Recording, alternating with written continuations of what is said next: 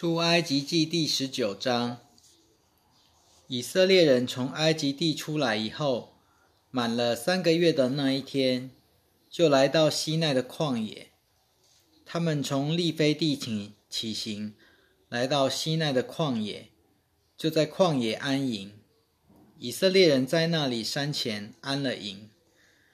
摩西上到神那里去，耶和华从山上呼唤他说。你要这样告诉雅各家，吩咐以色列人说：“我向埃及人所行的，你们都看见了，也看见了我怎样像鹰一样把你们背在翅膀上，带领你们到我这里来。现在你们若是实在听我的话，遵守我的约，你们就必在万民中做属我的产业，因为全地都是我的。”你们要归我做君尊的祭司和圣洁的国民，这些话你都要对以色列人说。摩西去把人民的长老召了来，把耶和华吩咐他的这一切话都摆在他们面前。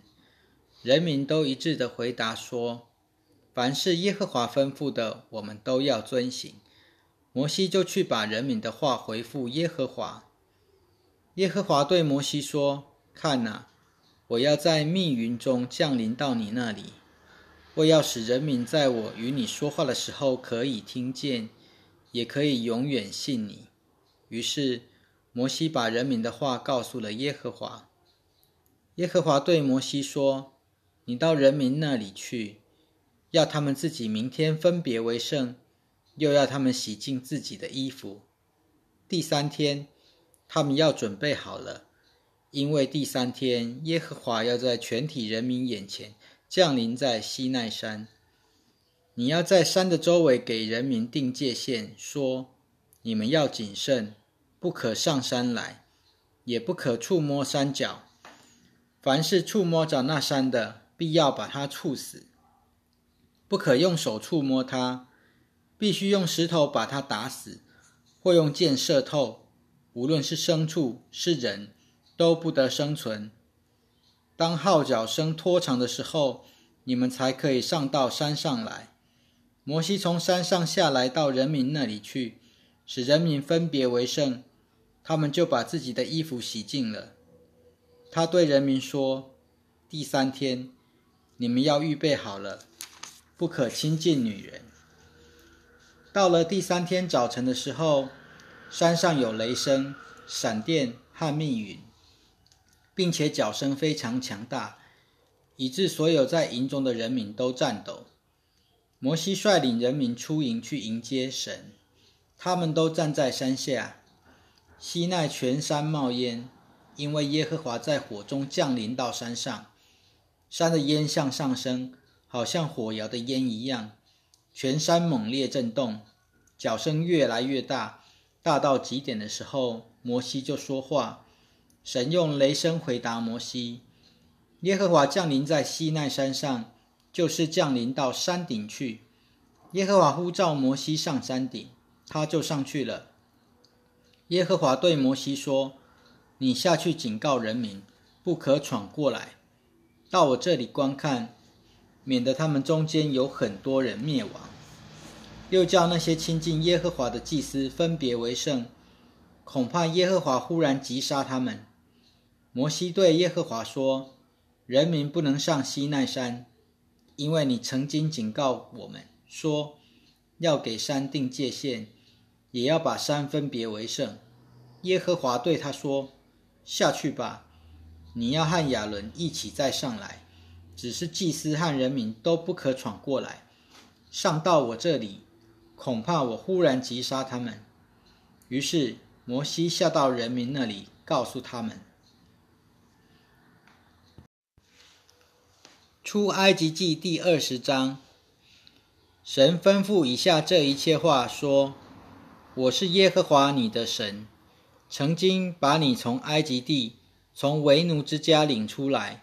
除我以外，你不可有别的神，不可为自己做偶像，也不可做天上、地下和地底下水中各物的形象，不可跪拜他们，也不可侍奉他们。”因为我耶和华你们的神是祭血的，神。恨恶我的，我必追讨他们的罪，从父亲到儿子，直到三四代。爱我和遵守我诫命的，我必向他们施慈爱，直到千代。不可妄称耶和华你神的名，因为妄称耶和华的名的，耶和华必不以他为罪。要纪念安息日，守为圣日。六日要劳碌，做你一切工作。但第七日是耶和华你的神的安息日，这一日，你和你的儿女、你的仆婢和牲畜，以及住在你城里的寄居者，不可做任何的工，因为耶和华在六日之内造天地海和其中的万物，第七日就歇息了。所以耶和华赐福安息日，定为圣日，要孝敬父母。使你在耶和华你的神赐给你的地上得享长寿，不可杀人，不可奸淫，不可偷盗，不可作假见证供陷害你的邻居，不可贪爱你邻舍的房屋，不可贪爱你邻舍的妻子、仆婢、牛驴和他的任何东西。全体人民都看见打雷、闪电、脚声。和冒着烟的山，人民看见了就颤抖，远远的站着。他们对摩西说：“求你和我们说话吧，他们必定听你的话。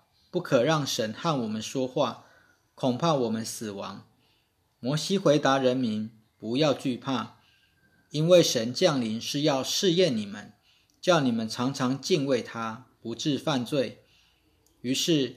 人民远远地站着，摩西却走进神所在的幽暗之中。耶和华对摩西说：“你要对以色列人这样说：你们亲自看见我从天上和你们说话了。你们不可做银的神像和金的神像和我相比。你们绝不可为自己做这些神像。你要为我逐一做土坛，把你的燔祭、平安祭和牛羊献在坛上。”在我使人纪念我名的地方，我都必到你那里去赐福你。你若是为我建一座主池坛，不可用凿过的石头来建筑，因为你在石头上的移动的工具就把坛污秽了。你上我的坛不可用梯级，免得在坛上露出你的下体来。出埃及记第二十一章。你要在众民面前订立的典章是这样的：如果你买希伯来人做奴仆，他要服侍你六年，到第第七年，他可以自由出去，不必补偿什么。你他若是单身来，就可以单出去；他若是有妇之夫，他的妻子就可以和他同去。他的主人若是给他妻子，妻子又给他生了儿女。那么妻子和儿儿女都要归给主人，他自己要单独出去。如果那奴仆明明说：“我爱我的主人和我的妻子儿女，不愿意自由出去”，他的主人就要把他带到审判官那里，又要把他带到门前或是门柱旁。他的主人要用锥子刺穿他的耳朵，他就要永远服侍他的主人。如果有人把女儿卖作卑女，卑女不可像男仆那样出去。如果主人选定她归自己，以后又不喜欢她，就要准她赎身。主人没有权利可以把她卖给外族人，因为主人曾经欺骗了她。如果主人选定他归自己的儿子，就必须照着待女儿的规矩待他。如果他另娶一个妻子，那么，对他的饮食、衣着和性的需要仍然不可减少。如果他不向他行这三样，他就可以自由出去，不必补偿什么。打人以致把人打死的，必要把那人处死。人若不是蓄意杀人，而是神交在他手中的，我就给你设立一个地方，他可以逃到那里去。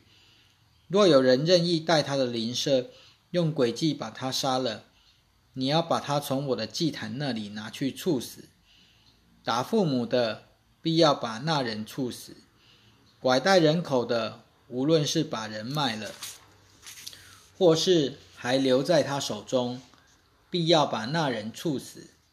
咒骂父母的，必要把那人处死。如果人彼此争议，一个用石头或拳头打另一个，但他还没有死，不过要躺在床上。以后他若是能起来，能扶杖出外行走，那打他的就可算无罪，但要赔偿他停工的损失，并且要把他完全医好。如果有人用棍打他的奴仆或婢女，以致死在他的手下，他必须受刑罚。但如果他还活一两天，那人就不必受刑罚，因为那奴仆是他的财产。如果人彼此争斗，击伤了怀孕的妇人，以致流产，但没有别的损害，那伤害她的必须按照妇人的丈夫要求的，按照着审判官断定的。缴纳罚款。如果还有别的损坏，你就要以命偿命，以眼还眼，以牙还牙，以手还手，以脚还脚，以烙还烙，以伤还伤，以打还打。如果有人击打他奴仆的一只眼，或婢女的一只眼，把眼打坏了，就要因他的眼的缘故，让他自由离去。如果有人打落了他奴仆的一颗牙，或婢女的一颗牙，就要因他的牙的缘故，让他自由离去。如果牛触了男人或女人以致死亡，那牛必须用石头打死，只是不可吃牛的肉。牛的主人却不必受刑罚。如果那牛以前常常触人，牛主也曾经受过警告，他仍然不把牛拴好。以致猝死的男人或是女人，就要用石头把那牛打死，牛主也必要处死。如果给他提出赎金，他就必须照着提出的数量全数缴付赎金。牛无论触了人的儿子，或是触了人的女儿，都必须照着这定例办理。如果牛触了人的奴仆或是婢女，必须把三百四十克银子给他的主人，那牛也必须用石头打死。如果有人把井敞开，或是有人挖了井而不把井口遮盖，以致有牛或女掉进里面，井主要赔偿，要把银子还给牛主或驴主，使得牲畜可以归自己。如果有人的牛伤了他邻舍的牛，以致死亡，他们要把活牛卖了，平分银子，也要平分死牛。如果人知道那牛以前常常触人，牛主竟不把牛拴好，他必须赔偿，以牛还牛，死的可以归自己。